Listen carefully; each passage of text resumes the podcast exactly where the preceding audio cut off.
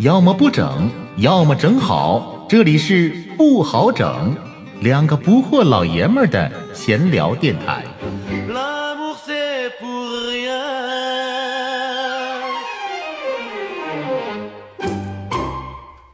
既然生活不好整，就把酒杯碰出声。我是老布，我是老好，不好整，现在开整，来，咱也该聊聊东北话了吧？咱俩东北人，应该聊了，因为当时咱们起这个名儿不好整的时候，这个整就是非常有地域特性，整是东北的第一动词，什么都是整，万事皆可整。东北一切就是个整。这期咱就聊聊东北话呗，看啊看一个是能不能引起东北人的共鸣，咱也给南方听众也扫扫盲。都说东北话有喜剧色彩，有喜剧感染力嘛。咱肯定也不是小品演员了，但是看看咱两个普通东北人能不能说出效果，咱们试一试吧。好像是，就是南方人一提东北话，一提东北人就有那种印象，就东北人或者东北话自带的那种这个幽默细胞。咱们东北人可能正常说话，但是在南方人听来的话，他们就觉得里面有很多喜剧色彩。对呀、这是为什么呢？东北话就是可能很多东北人都觉得自己说的是普通话，但是在跟南方人交流的时候，一张嘴，嗯，这个就能被听出来，哎，你东北来的。对，东北话辨识度太高了，但也正好这说明了，就是东北话就不是方言。要是方言的话，南方人就听不懂了，对不？嗯这对东北人是个口音，为啥能辨识度高呢？就是因为这个口音太重了，可能跟北京人一样重。北京人一说话也能听出来，哎，能听出来，对，是北京人。嗯东北人一说话也是，都是辨识度特别高的。东北话里面，我觉得可能还分几个地方、几个片儿。我觉得，因为可能南方人听东北人说话都是一种口音，但是如果我们自己听的话，还是有很大区别的。沈阳、铁岭了，应该是一片儿。这事儿你要给我耽误了，这可是正事儿，街道为这事儿特意拨的专款。是我出的钱，我给小个一百块钱，小个是不是给了你一百块钱？那得了，那可能咱俩岔开了，不是一个事儿。怎么不是一个事儿我是三十块钱活，三十块钱念三遍，十块钱一遍。完了呢，沿海那边儿，丹东、大连，这个是一类口音，所谓的海蛎子味儿。沈阳是大碴子味儿。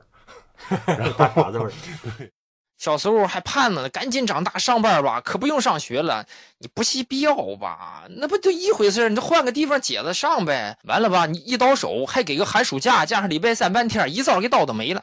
然后我觉得在东北里面，黑龙江人的说话应该是比较，就是可能说所谓土味儿最少的，我觉得嗯，最标准，嗯最标准的，对对对，辨识度稍微低一些。嗯，吉林可能是介于黑龙江和辽宁之间，就是说可能东北话里面就是细分的话，也能分出很多片儿的。咱俩又不是研究这个事儿的人，但是这个现象背后肯定是有它的原因，但是为什么呢？这我们就不知道。嗯，是东北话，其实要说它幽默的话，可能有很多东北人自己造的词儿。举个例子啊，嘎巴一下子就给我按地上了，我嗷嗷一嗓子，裤衩一下我就站起来了，给他揍的咯抖咯抖的。这里边有老的字儿，我估计要写的话都写不下来，不知道字典里查字典你都查不着，对应对对应哪个字儿你根本就不知道，都是象声词。是对，吧，哎，对我发现对东北人特别喜欢用象声词。嗯，小样，我咔一个大鞭子，啪我就扔那儿，你你信不信？咔一个，咵我就干那儿。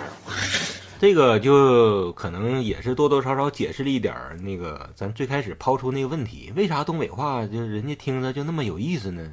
一听着就想乐呢？就是因为东北人说话可能比较夸张，就好像是比如说小学生写作文，有的人写的可能就辞藻华丽一些，嗯，转一些词儿、一些成语，然后有的人可能写的比较朴实一些，不愿意用那些形容词、副词。咱东北人就好像是那种辞藻华丽的作文吧，描写什么事都是非常的浓重，是吧？色彩特别浓重，又拟声又象形，程度都非常深。对，刚才咱俩提到那整，真是万物皆可整，包括还有犊子。不，你不研究过吗？说犊子是东北神兽吗？对，今天夏天有一个偶然的机会，研究了一下东北十大神兽，其中一个就是瘪犊子。老浩，你知道瘪犊子啥不知？道 啊，不知道啊，我还真没研究这个这个词儿。你不会以为犊子是一种 哺乳动物吧？我就会用，我就会用这个词儿，扯犊子嘛，这不是王八犊子，啊，对呀、王八犊子这一下子回答了，瘪犊子，它其实就是王八。犊子这个词儿啊，对对对，就是龟类嘛，鳖鳖，对对啊，对，中华鳖，精老鳖，对，啊，老鳖，还有王八犊子，这不都是龟类吗？对，这种神兽其实就是乌龟。嗯，哎，你家不是还养俩犊子对？我家那养俩王八犊子，我家养俩乌龟。因为犊子后来被东北人又延伸了一下，什么犊子可以扯，犊子也可以滚，是吧？犊子可以护，对，最后犊子也可以完，完犊子了，因为你整的太狠了，嗯 给他扯直接整完了。扯犊子、滚犊子、护犊子，最后就完犊子了。另外，你要说发音的话，东北人可能在这个发音上平翘舌不分，这是东北话又一大特色。嗯，一大特色。说到平翘舌不分这个这个事儿吧，我觉得东北人还真就不是说所有的平翘舌都不分，还不是还不是。但是呢，就现在南方人只要一模仿东北人，就会故意的把所有的翘舌都说成平舌。然后把所有的平舌都说成说成翘舌。对，啊其实那样反倒假了，我觉得，就是有些词儿吧，东北人其实说的时候也不是说完全就平翘舌都不分，在生活里面已经形成一种习惯的这种发音，有些词儿该翘舌还是发翘舌的，我觉得对，嗯要怎么说东北人说普通话，其实他毕竟是普通话的，嗯啊，对那个你至少说啊你像粤语啦、什么四川话了、湖南话了，那是基本上其他地方人都听不懂。对啊，东北人至少说除了垮点儿、土点儿，对啊，至少还还能听懂。咱们就是给普通话除了平翘舌不分，感觉好像是那个舌头也有点直。一般人说南方的方言，那个基本就是卷舌音少嘛，嗯嗯啊嗯，说那个 他们舌头捋不直，但是我们东北人那个平翘舌不分，实际上舌头也经常捋不直。但是呢，我们却不耽误我们说儿化音啊东北的儿化音其实非常重，挺多那个北京人儿化音也重，哦，还有一个大舌头的倾向，就是了的音，嗯，给读成把 r 的音读成了。音，读成了的音。哎，对这个我有同感。就前两天的事儿发生在我家的，发生在俺家那个老二二宝身上。他不现在大班嘛，大班现在也已经开始认那个认字了。完了呢，他前段时间学了几个生字，然后我就正好老师也留作业了，说让家长看着晚上回去得把那几个生字连写带读。嗯，然后我就听他跟那读什么什么抓了，什么闹了，玩儿啦，然后突然读着读着扔，读个扔，然后我一看那书上其实写的是扔啊，啊，就现在 这这种这种东北方言已经渗透到小孩儿的这个对呀、这个我们当时啊小孩的时候不就是这么被被教的吗？现在你又教给了下一代，扔了扔咱们了又继续教给下一代，生生不息吗？嗯。扔扔扔，儿的音还不光是光变成了的音，嗯还有一部分儿的音也变成歪的音啊啊啊，对？吧？你比如啊你比如说热，啊对，让嗯让一般都说啊让一让让一让，咱一般都说让一让样让一让，对对啊热，咱们说夜，尤其是老人姥姥姥爷一般都说哎夜乎，你把你把那饭做业务夜夜，对啊，嗯，啊哎，这个咱们对咱们这个年龄的爷爷奶奶那辈儿的都是这种发音。对夜乎让一让，肉对还有肉，肉，对对，你吃肉吃肉，你多吃点肉。你看这肉多瘦，哎，突然想起来了，我小时候，我爸我妈教我一个，我不知道你听说没？太阳夜晒人肉，晒的人肉好难受。哎，你这个可以再继续发挥一下。我我小时候，啊当时可能就是一整套吧，你是不是就记住这一段？我就记住这一段了。对哎，不过这段不错呀，把这几个音都给串起来了，让我东北绕口令。啊，对呀，东北对绕口令，令，对对对对。稍事休息，听老布和老郝继续整。继续整。还有咱这边管那个生活之中的各种各样的用品，都有自己的称呼，嗯。比如说肥皂、嗯，胰子、胰子啊，对啊对对，胰子。戒指是金溜子、啊，金戒指、金金溜子、金溜子、银溜子。那个现在冬天了，小孩戴的那种就是不分手指头的手套，叫手闷子。棉手闷子，还有那个尿布是粑粑戒子，粑粑戒子、尿戒子。但有些也不知道，有些可能北京人他们也说，或者是河北人，就是整个北方人可能都说。有些是共通的，啊有些是共通的。但是我有一个记忆犹新的事儿，就是我高中的时候，我们班有一个转学过来一个北京的孩子，然后那前儿带他去五爱市场嘛，那前儿逛五爱街，他那前儿看一个棉服，完了他说那个师傅这衣服我能试试吗？卖衣服那人就跟他说你试试呗，反正你别给弄埋汰就行，嗯，别给弄埋汰了。嗯他这个埋汰，当哦时九几年的时候，这个北京人就没听过这个词儿。哦，现在埋汰可能全国都明白，都知道。那被赵本山团队给对啊，现在推广到全国了赵本山推广，包括网络也发达了。但是在九几年没有网络的时候，至少说那个时候地域性还是比较强的，就有一些东北的土话还是没传到全国的。对对对，嗯嗯，你像东北还有一些词儿，什么电热毯，那叫电褥子，电玉子，对，啊电玉子，电玉子嗯其实又是一个二音说不好的一个例子。说说成歪了，电褥子嗯电玉子，嗯，对，电褥子给说成电玉子了包括吃饭的勺儿，你给我拿个匙儿过来。啊，拿个匙儿，哎，这个词儿现在南方人挺多都听不懂，这词儿可能是纯东北的。纯东北的，啊就是而且也没通过网络和也没通过赵本山给传到南方去。我前两年去，我忘了是去湖南还是去湖北，我就忘了去旅游，然后在饭店，因为那前儿孩子小嘛，嗯，然后我老丈母娘当时也去了，然后他就跟那个服务员说：“服务员，你给拿个匙 儿过来。啊就没懂，啊，拿个匙儿过来。嘛，还有一些像什么身体器官，对，这里面也有身体很多器官对，嗯，身体器官那个，呃，曾经有一个挺著名的，好像是小品里边说的吧，就是玻璃盖儿卡马路牙子上面，啊，蹭碰盆玻璃盖儿儿，是吧？对对，玻璃盖儿是纯东北的吧？本儿喽，是吧？本儿喽本儿喽不一定，是一般？说那个南极仙翁、嗯，大本儿喽啊那不是东北话吗？老寿星、大本儿喽，甚至于好像是这个还能写成正规的给它写下来，呃，就有这两个字儿，对，奔儿楼头，好像我以前看小《西游记》小人书里边写的，奔儿楼头写的就是老寿星，本儿喽头啊。那现在看来，这个本儿楼头吗？我记得小时候有什么有个儿歌嘛，本儿嗯喽本儿喽头，下雨不发愁，别人打雨伞，我打本儿喽头。嗯 一般说是前本儿喽后底底，嗯，对吧？嗯前边是本儿喽。后面是底底，后脑勺那块儿哈，后脑勺凸起那块儿是底底。那个刚才说到器官嘛，嗯你看咱东北，那咱一边说，我还又想到一些就是东北话的器官啊，嗯还真挺有意思。你比如说管后背嗯，叫后脊梁，后脊梁是不是听着感觉有点狠呢？这个娘应该没有这个字儿，就就是可能说呢，央娘，对啊，嗯，那娘可能真没有后脊梁对嗯娘娘，但是没有娘，嗯，后脊梁是不？对，你要是不解释的话，那是绝对是想不到，它是后背的意思。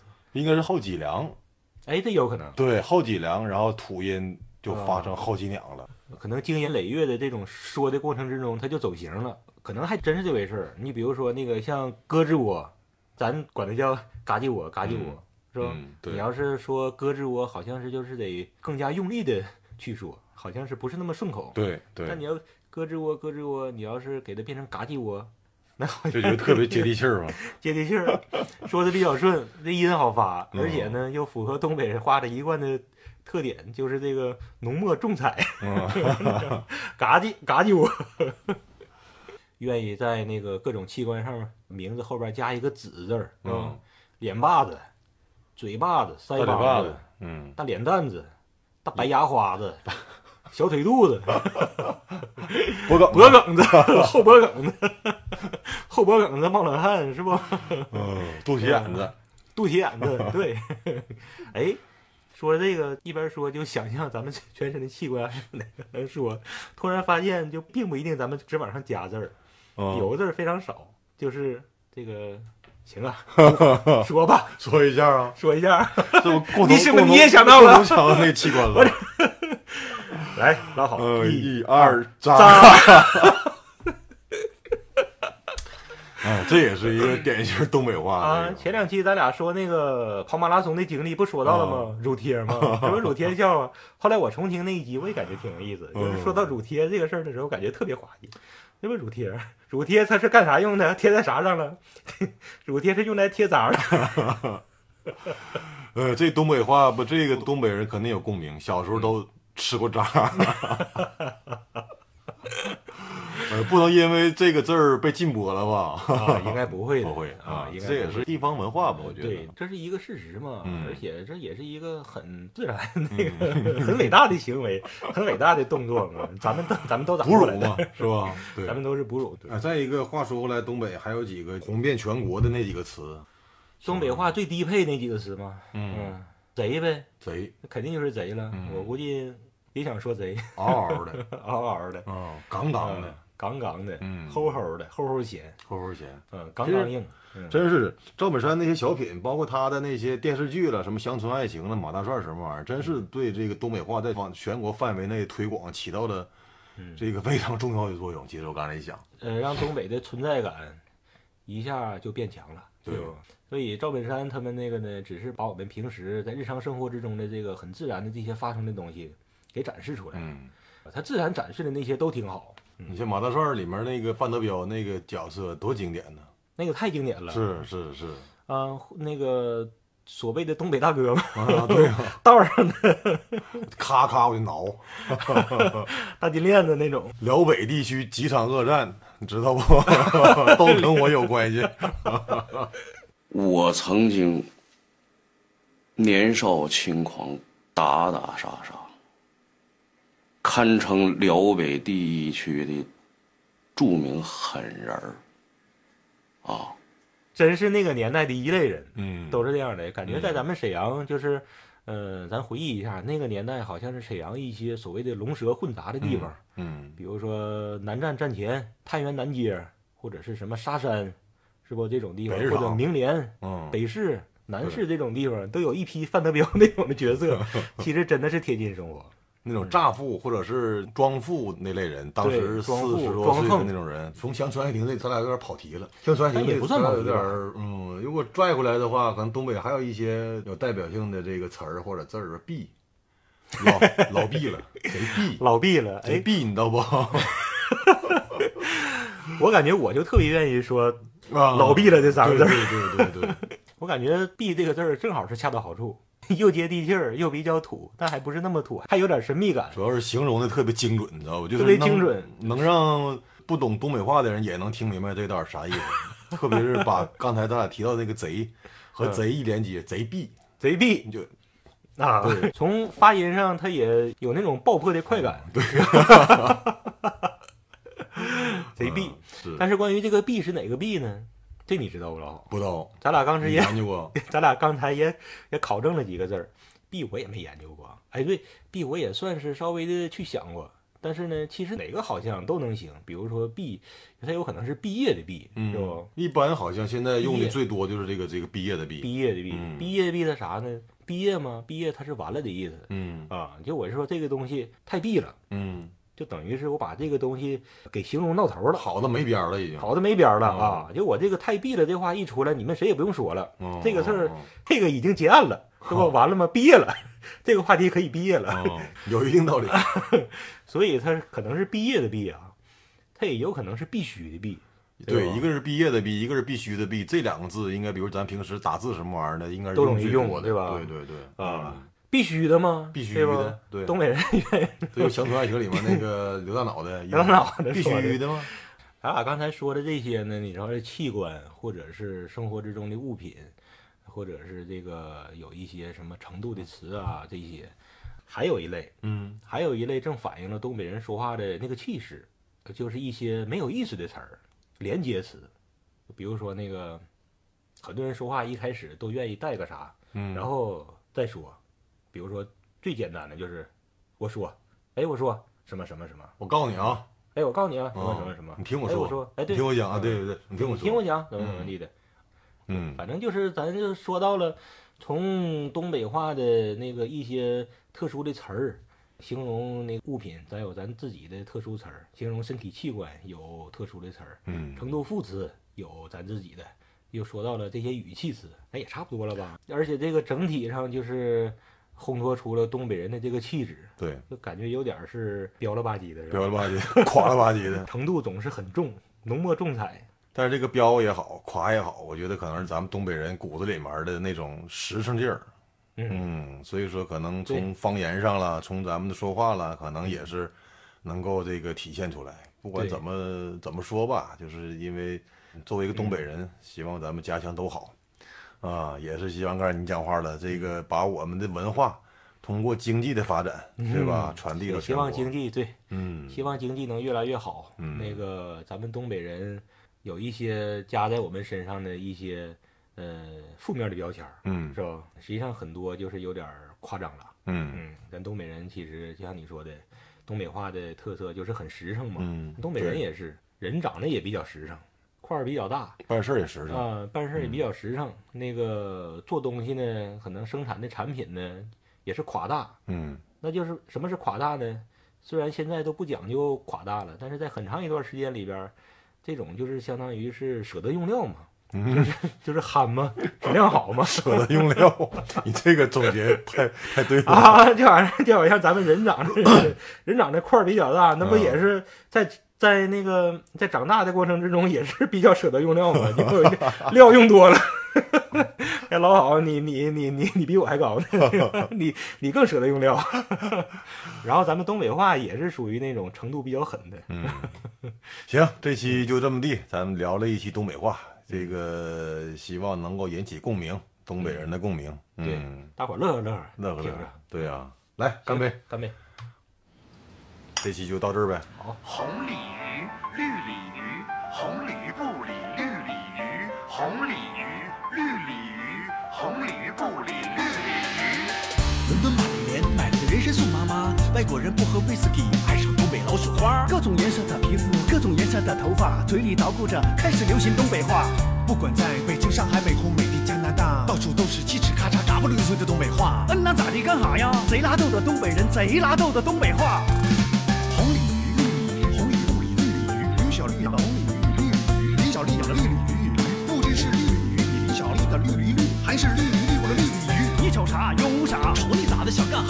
想干哈？你瞅啥？笑归笑，闹归闹，东北变化看得到。山是山，河是河，不变的还是东北哥。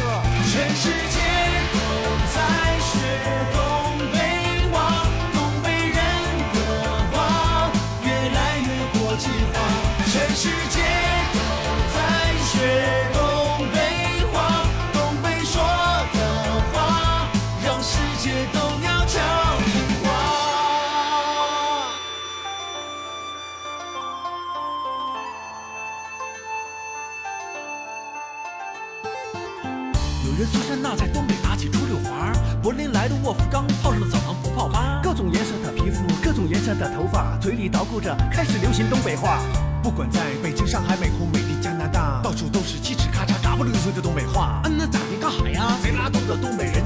贼拉逗的东北话。奔儿了头，破了盖儿，冬天也要露脚腕儿。爱拔蒜，爱白条，老妹儿你可慢点飘。老雪花当水喝，青春献给小酒桌。你不醉，我不醉，马路牙子谁来吹？你也喝，我也喝，吹了这瓶再唠嗑。大金链子，小手表，一天三顿小烧烤。好帮忙，热心肠，我住东北，我姓王，不管东北人在哪儿，永远不忘本事。世界